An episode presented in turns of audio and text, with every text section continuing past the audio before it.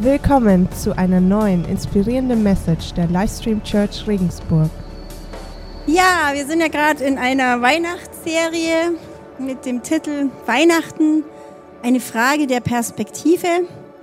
Wir hatten letzten Sonntag das Vorrecht, den Manuel zu hören, der das aus der Sicht von Maria geschildert hat, wie Maria wohl diese Weihnachtstage erlebt hat, was in ihr vorging, was sie beschäftigt hat. Ja, und ich habe euch heute eine Perspektive mitgebracht. Und zwar, ich mache es jetzt auf Bayerisch, von den Heiligen Drei Königen. Ähm, der Untertitel meiner Message heißt, passt dein pH-Wert. Ähm, die Heiligen Drei Könige. Man weiß eigentlich ziemlich genau, dass es weder drei waren, es waren wahrscheinlich viel mehr, dass es weder Könige waren. Es waren Sterndeuter, es waren Forscher, es waren Gelehrte, und ob sie heilig waren, können wir auch nicht genau abschätzen, aber sie haben sich vor Jesus niedergekniet. Also darüber könnte man diskutieren. Die ganze Stelle und was wir darüber wissen, können wir in Matthäus lesen. Und das möchte ich jetzt gerade mit euch zusammen lesen, bevor ich dann bete und wir richtig einsteigen. Das sind äh, im Matthäus 2 steht die Geschichte.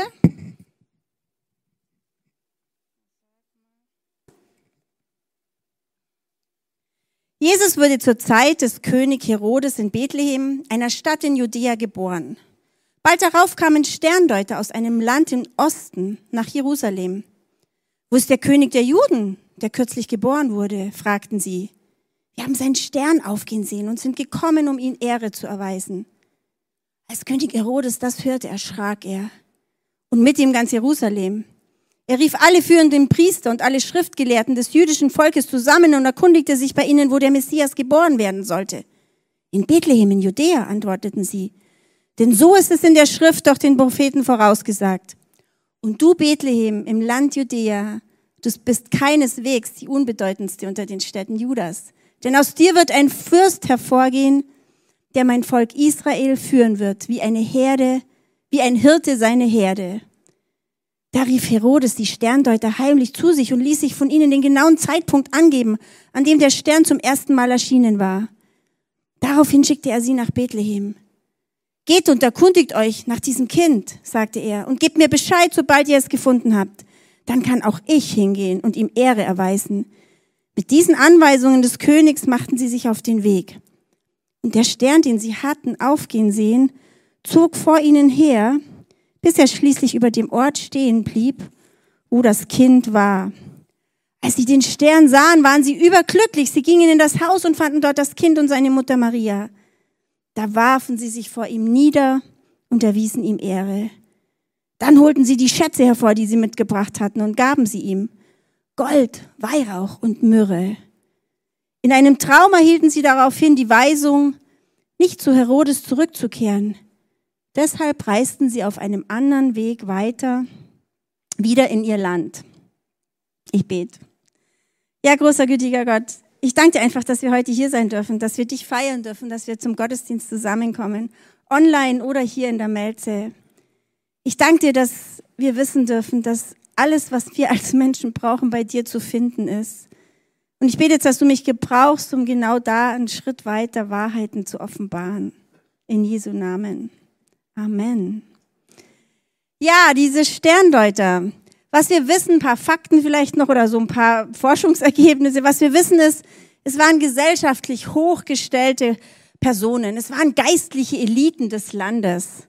So wie es jetzt medizinische Eliten gibt, so wie jetzt ihr dauernd den Trosten oder den Lauterbach irgendwo hört. So waren das damals die Eliten des Landes, auf die die Menschen gehört haben. Wahrscheinlich waren es Astronomen, Forscher, Astrologen, Wissenschaftler.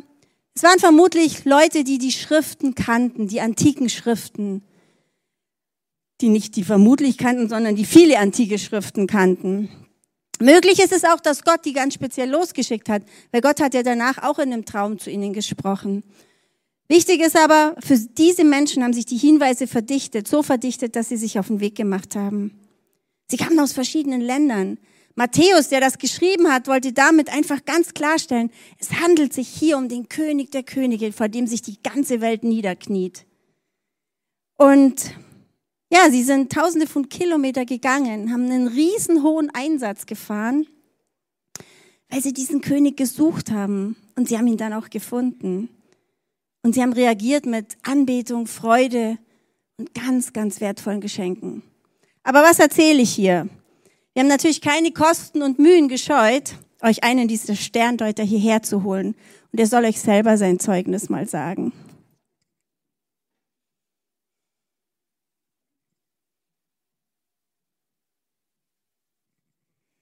Also damals, als ich ungefähr 45 Jahre alt war, da habe ich was richtig, richtig Wichtiges und Interessantes erfahren. Und zwar ähm, habe ich ganz viele Forschungen angestellt und habe irgendwann gefunden, rausgefunden, jetzt passiert irgendwas ganz, ganz, ganz Besonderes.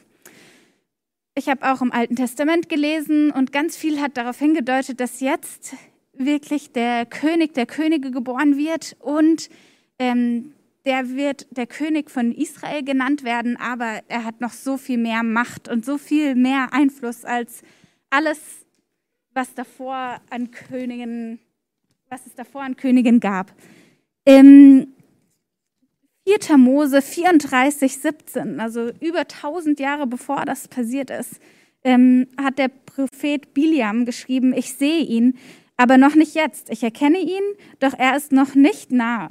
Ein Stern geht auf aus Jakob, ein Zepter kommt aus Israel hervor. Und als der Stern dann über meine Heimatstadt aufgegangen ist, wusste ich, das muss ich einfach, dem muss ich nachgehen. Ich muss dem Stern folgen. Das, ich kann nicht anders. Und somit habe ich alle meine Sachen gepackt und habe mich aufgemacht auf diese Reise, habe mir ein paar Gehilfen mitgenommen und ein paar Kamele und habe mich aufgemacht. Und nach ein paar Tagen in der Wüste habe ich weitere Astronomen und Wissenschaftler getroffen, die sich auch auf die Reise gemacht haben. Und wir haben uns zusammengeschlossen und sind weitergegangen.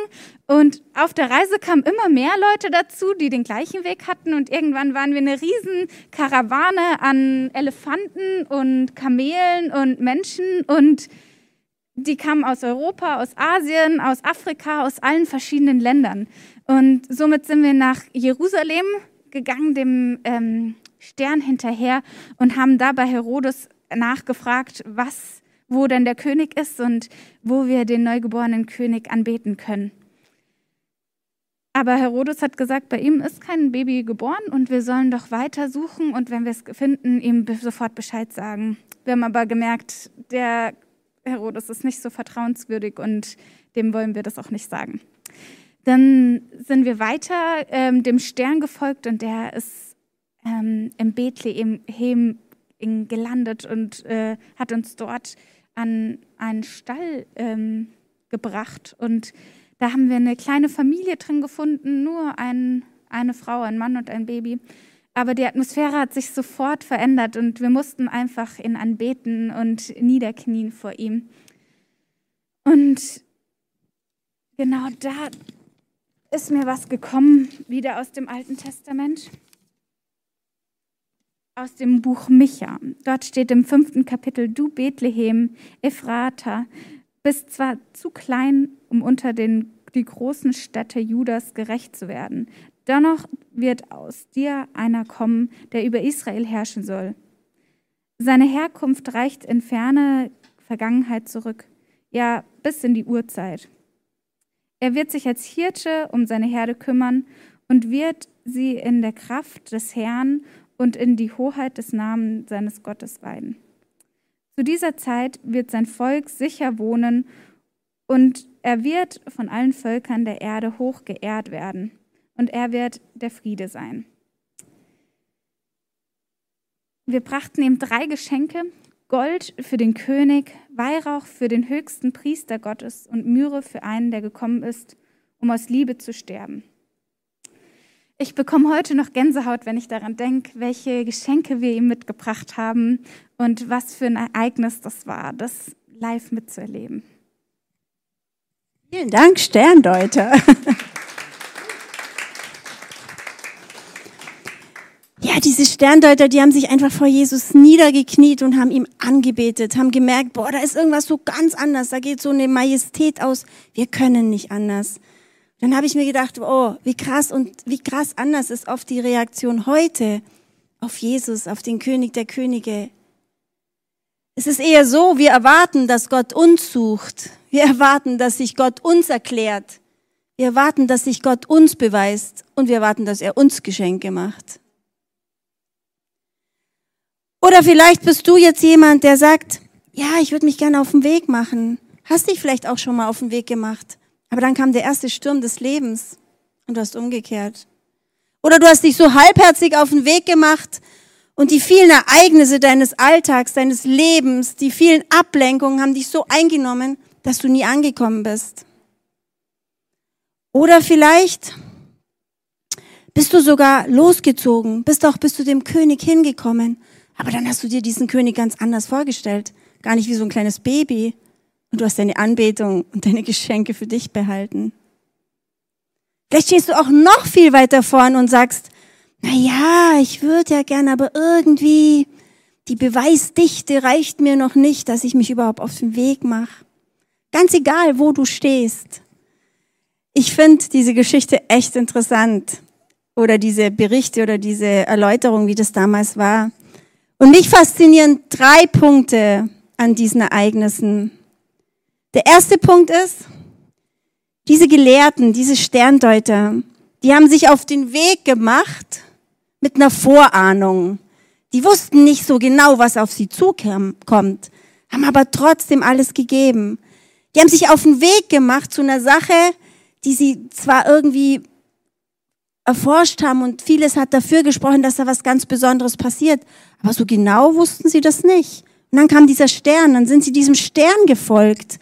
Das war diese Vorahnung. Auch wir haben vielleicht eine Vorahnung, wenn wir ganz am Anfang unseres Glaubens stehen, erfahren vielleicht von anderen, dass es sich echt lohnt, Christ zu sein. Das könnte eine Vorahnung sein, die uns hilft, uns auf den Weg zu machen. Am Anfang stehen auf jeden Fall ganz viele Fragezeichen. Und so war das sicherlich bei diesen Forschern und Sterndeutern auch. Aber dann haben sie sich auf den Weg gemacht. Dann sind sie losgezogen und sie haben den König gefunden.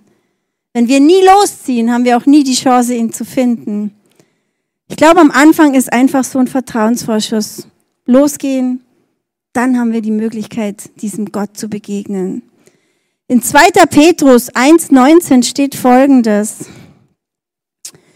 Darüber hinaus haben wir die Botschaft der Propheten, die durch und durch zuverlässig ist. Ihr tut gut daran, euch an sie zu halten, denn sie ist wie eine Lampe, die an einen dunklen Ort scheint.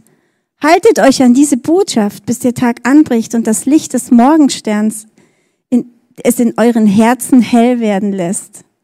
Ich find's cool, da wird von unserer Vorahnung gesprochen, von den Propheten, von all dem, was wir wissen können über diesen kommenden König, über diesen König.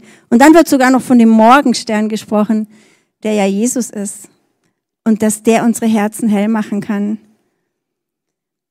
Übrigens, was ich auch noch interessant fand bei, den, bei, den, bei der Vorbereitung, man geht davon aus, dass am Schluss also dieser Stern hat sie von, von, vom Orient hingelockt nach Bethlehem, teilweise auch wirklich aus europäischen und afrikanischen Ländern, hat sie da hingelockt. Aber ganz am Schluss von Jerusalem nach Bethlehem ist, würde der, wäre der Stern in eine Richtung gezogen, wo Sterne eigentlich nicht hinziehen. Also man geht wahrscheinlich davon aus, dass am Schluss da noch was anderes im Spiel war.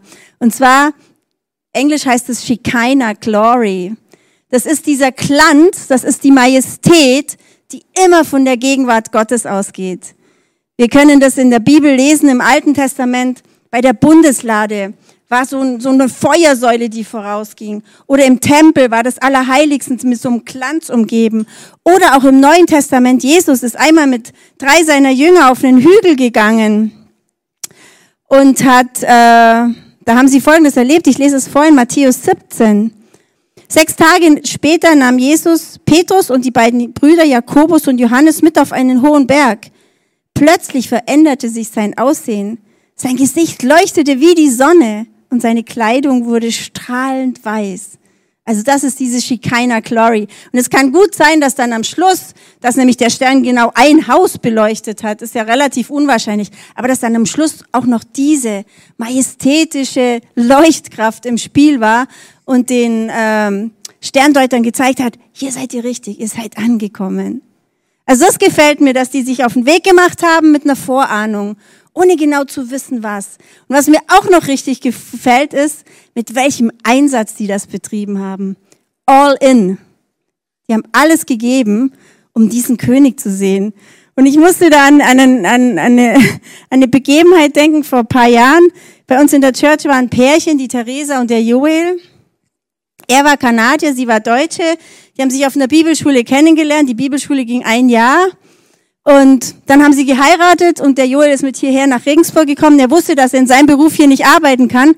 Dann habe ich zu ihm gesagt, der hat ihm bei einem Help-Einsatz geholfen, haben ein bisschen Gelegenheit gehabt, uns zu unterhalten. Dann hat er, habe ich gesagt, boah, das fand ich frei ganz schön mutig. Ihr habt euch ein Jahr gekannt, dann hast du sie geheiratet, du bist gleich nach Deutschland. Dann hat er gesagt, mir war klar, ich werde nie eine bessere Frau finden. Ich musste all in geben. Dann dachte ich, ja genau, wenn wir wissen, dass das, was wir da finden, es echt wert ist, dann können wir vollen Einsatz geben, dann können wir alles geben. Und ich glaube, die Sterndeuter haben das gemacht. Sie haben vieles aufgegeben, haben ihre Familien zurückgelassen, haben wahrscheinlich ein schönes Zuhause zurückgelassen, weil das waren wohl situierte Leute. Die haben sich auf eine total unsichere Reise gemacht. Aber sie haben gemerkt, das, wofür wir das machen, ist es echt wert. All in. Und ich glaube, und das ist so meine Erfahrung, dass der christliche Glaube nicht funktioniert, wenn wir ihn so auf eine Nebenbühne unseres Lebens stellen. Ich glaube, er funktioniert nicht, wenn wir die ganze Woche eine total vollgepfropfte Woche mit allen möglichen Sachen haben und am Sonntag dann zwei Stunden für Gott investieren. Dann werden wir nie diese Fülle erleben, die Jesus für uns vorbereitet hat. Ich glaube, dass der christliche Glaube auf die Hauptbühne unseres Lebens muss. Ich glaube, dass das der Ort sein muss, das Zentrum sein muss, wo wir unsere ganze Kraft herholen, die dann in alle anderen Bereiche reinstrahlt. Ich glaube, nur so funktioniert es und nur so werden wir die ganze Fülle wirklich von Jesus auch in unserem Leben erleben. Also all in, das ist das Zweite. Das Dritte ist, was mir echt gefällt, wie diese Sterndeuter oder Forscher auf Jesus reagiert haben, als sie ihn getroffen haben. Die sind da hingekommen, haben dann dieses kleine ärmliche Baby gesehen mit, mit der wirklich armen Mutter und haben sich einfach vor diesem Kind niedergekniet. Sie haben sich auf die Knie geworfen. Sie haben alle Anbetung aufgebracht, die sie hatten und haben dann diese wertvollsten Geschenke rausgeholt, die, die man sich vorstellen kann. Und diese Geschenke, die sind so vielsagend. Gold für einen König. Sie wollen damit zeigen, wir wissen, du bist der König der Könige. Weihrauch für den Priester aller Priester. Und Myrrhe für einen, der wirklich vom ersten Moment an wusste, dass er gekommen ist, um zu sterben. Mit Myrrhe hat man nämlich die Leichname einbalsamiert, bevor man sie dann in die Grabstätten gelegt hat.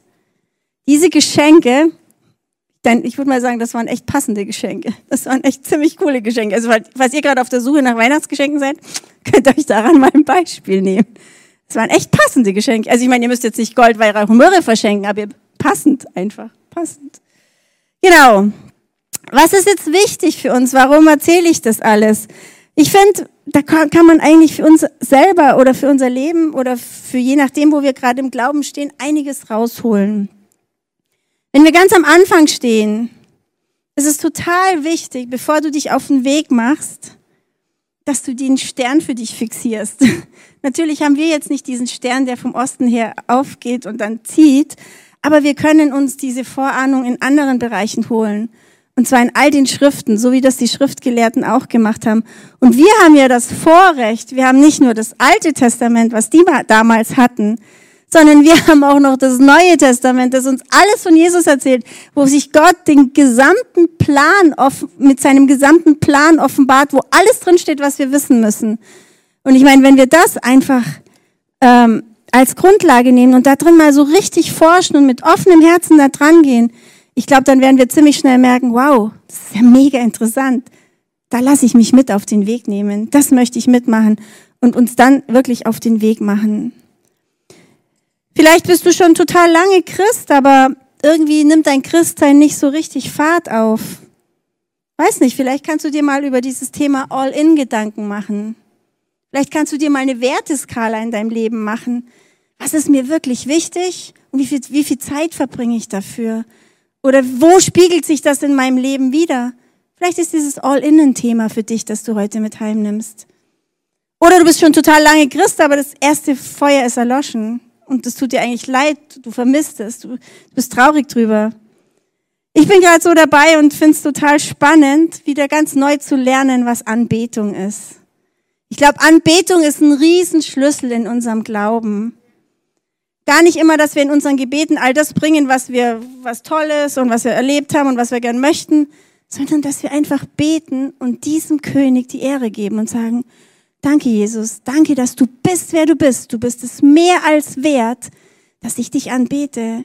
Du bist der König der Könige. Du bist der von Gott Gesandte, der die ganze Welt erretten möchte, der jeden einzelnen Menschen auf dieser Erde zu sich holen möchte, der eine Sehnsucht hat, der diese Welt nie aufgegeben hat, sondern der einfach immer dran bleibt und immer wieder neu versucht, Kontakt mit uns aufzunehmen. Ich glaube, dass Anbetung total kraftvoll ist. Und zwar hauptsächlich deshalb, weil sie unser Herz verändert. Anbetung verändert total unser Herz und hilft uns wieder in diese Dimension zurückzuschrumpfen, die uns zusteht. Ich glaube, wir nehmen uns so oft in so vielen Sachen so viel zu wichtig. Und Anbetung hilft uns, da einfach wieder die Dimensionen zu klären. Und ich habe was sehr, sehr Schönes über Anbetung gelesen, das habe ich euch heute mitgebracht die Woche in der Andacht. Und zwar geht es da um einen Martin Rinkart aus Eilenberg. Sorry, ich weiß gerade nicht, wo das liegt. Ich weiß auch nicht, ob es es noch gibt. Auf jeden Fall ist es ein Mann, der 1618 nach Eilenberg gezogen zu Beginn des Dreißigjährigen Krieges. Wahrscheinlich eine der verheerendsten Zeiten der Geschichte. Die Deutschland würde von 16 Millionen Einwohnern auf 6 Millionen zurückgeschrumpft. Und nur in einem Jahr, nämlich 1637, musste er, der war Pastor, musste er 5000 Menschen beerdigen, unter anderem auch seine Frau. Die Pest war eingezogen, weil Eilenberg war ein Ort, der hatte eine Stadtmauer. Dadurch sind total viele Leute dorthin geflüchtet und haben Krankheiten mitgebracht. Und dieser Mann hat Folgendes gemacht. Er hat ein Danklied geschrieben. Nun danket alle Gott, in diesem Lied preist er Gott für die großen Dinge, die er getan hat und spricht von fröhlichen Herzen und edlem Frieden. Ich glaube, genau das ist Anbetung, oder? Wo es uns nicht um das geht, was wir jetzt von Gott kriegen, sondern wo wir Gott um seiner selbst willen loben. Und ich weiß nicht, wie es euch geht, aber den meisten von uns fällt schon schwer, in kleinen Notzeiten diese Anbetung aufrechtzuerhalten. Aber dieser Mann hat es geschafft, in einer 30 Jahre andauernden Katastrophe diese Anbetung aufrechtzuerhalten und könnte uns damit wirklich ein wirklich gutes Vorbild sein. Ja, und das ist jetzt auch das, was ich mit pH-Wert gemeint habe. pH steht für mich Praise Him. Ich möchte, äh, ich, manchmal ist ein bisschen weit hergeholt, okay, aber ich möchte euch irgendwas mitgeben, was ihr vielleicht noch wisst, wenn ihr schon zu Hause am Mittagstisch sitzt oder vielleicht heute Abend oder vielleicht morgen früh. Also, überprüft deinen pH-Wert. Ist Anbetung Teil deines Lebens? Praise Him. Praise Him. Lobst du ihn? Betest du ihn an? Bist du wirklich so weit, dass du dich einfach niederkniest und sagst, wow, Jesus, wie cool. Was hast du alles gemacht für uns Menschen? Was bist du für ein besonderer König, für ein besonderer Gott? Praise Him. Praise Him whenever you can and wherever you are. Ja, lasst uns ihn echt anbeten. Ähm, Anbetung ist auch eine Entscheidung, eben gerade dann, wenn es nicht so läuft. Aber wir können diese Entscheidung treffen und wir werden merken, es verändert sich was in uns. Und wir sind nämlich, glaube ich, definitiv dazu geschaffen, um anzubeten.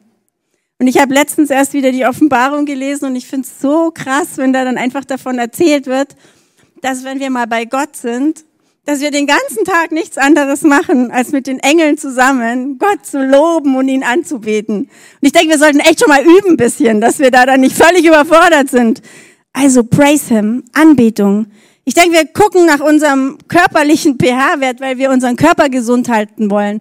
Aber so können wir auch unseren Geist gesund halten, wenn wir wirklich darauf achten, hey, spielt Anbetung noch eine Rolle in meinem Leben? Lasst uns als Kirche wirklich eine Kirche sein, die begeistert anbetet. Anbetung sollte unser Hauptjob sein. Und ich gebe zu, Anbetung fällt uns nicht so ganz leicht, weil wir haben bei Anbetung nicht wirklich so viel menschliche Übungsfelder. Weil wenn wir anfangen, Menschen anzubeten, das merken wir ziemlich schnell, das wird komisch. Das soll's nicht. Also es ist nicht der richtige Platz dafür. Deswegen können wir nicht so gut üben, aber wir können einfach immer direkt zu Gott gehen und ihn anbeten. Zu dem Gott, der das Zentrum des Universums ist. Zu dem Gott, der die Liebe in Person ist, der aus Liebe gekommen ist, um für uns zu sterben. Zu dem Gott, der ein Meister ist der Annahme, der jeden Menschen so annimmt, wie er ist und der eine Sehnsucht hat, mit jedem Menschen in Kontakt zu treten und der jedem einzelnen Menschen auf dieser Welt Würde verleiht. Anbetung für einen Gott, der gnädig ist, unsere Sünden vergibt. Anbeten für einen Gott, der die, den Himmel und die Erde regiert. Ich glaube, es gibt keine angemessene Reaktion auf all diese Erkenntnisse als Anbetung. Und manchmal, das habe ich vorher schon gesagt, manchmal ist Anbetung passender als Gebet. Manchmal reicht es, wenn wir Gott einfach loben für das, was er ist, für der, wer er ist und für das, dass er uns Menschen einfach nicht aufgibt. Trotzdem liebt's Gott wirklich, wenn wir immer zu ihm kommen und bei jeder Gelegenheit ihn anbeten und erst, Entschuldigung, jetzt wollte ich was ganz anderes sagen. Trotzdem, trotzdem, dass Gott eben derjenige ist, der angebetet werden kann, liebt er jeden einzelnen von uns, als, wär, als ob wir die Welt wären. Er hat die Haare auf unserem Haupt gezählt. Er ist es wirklich würdig anzubeten. Lasst uns echt wieder ganz neu lernen, anzubeten. Den König der Könige, einfach um seiner selbst willen. Ich glaube, dann kann Weihnachten kommen, oder? Wenn du jetzt ganz neu hier bist oder mit dem Glauben einfach bisher noch nicht so viel zu tun hattest und sagst, ja, ich möchte eigentlich auch zu diesem König der Könige würde ich eigentlich schon gern gehören. Ich möchte Jesus eigentlich schon gern in mein Leben einladen. Ich möchte das Angebot, das da in der Bibel steht, dass er meine Sünden vergibt, eigentlich schon gern annehmen. Wenn das jetzt für dich der Moment ist, online oder auch hier, dann lass uns einfach zusammen das Gebet sprechen. Alle anderen dürfen aufstehen und wenn du dieses Gebet aus reinem Herzen zum ersten Mal heute sprichst, dann komm unbedingt auf uns zu. Wir wollen das zusammen mit dir erleben, wie du die ersten Schritte deines Glaubens gehst. Jesus, danke, dass du mich liebst. Und danke, dass du mich so annimmst, wie ich bin. Danke, dass du am Kreuz für mich gestorben bist. Dann aber wieder auferstanden bist. Bitte vergib mir meine Schuld und erfüll mein Herz mit deiner Gnade. Du bist mein König. Du bist mein Herr. Du bist mein Gott. Du bist mein Retter. Ich folge dir nach im Namen Jesu.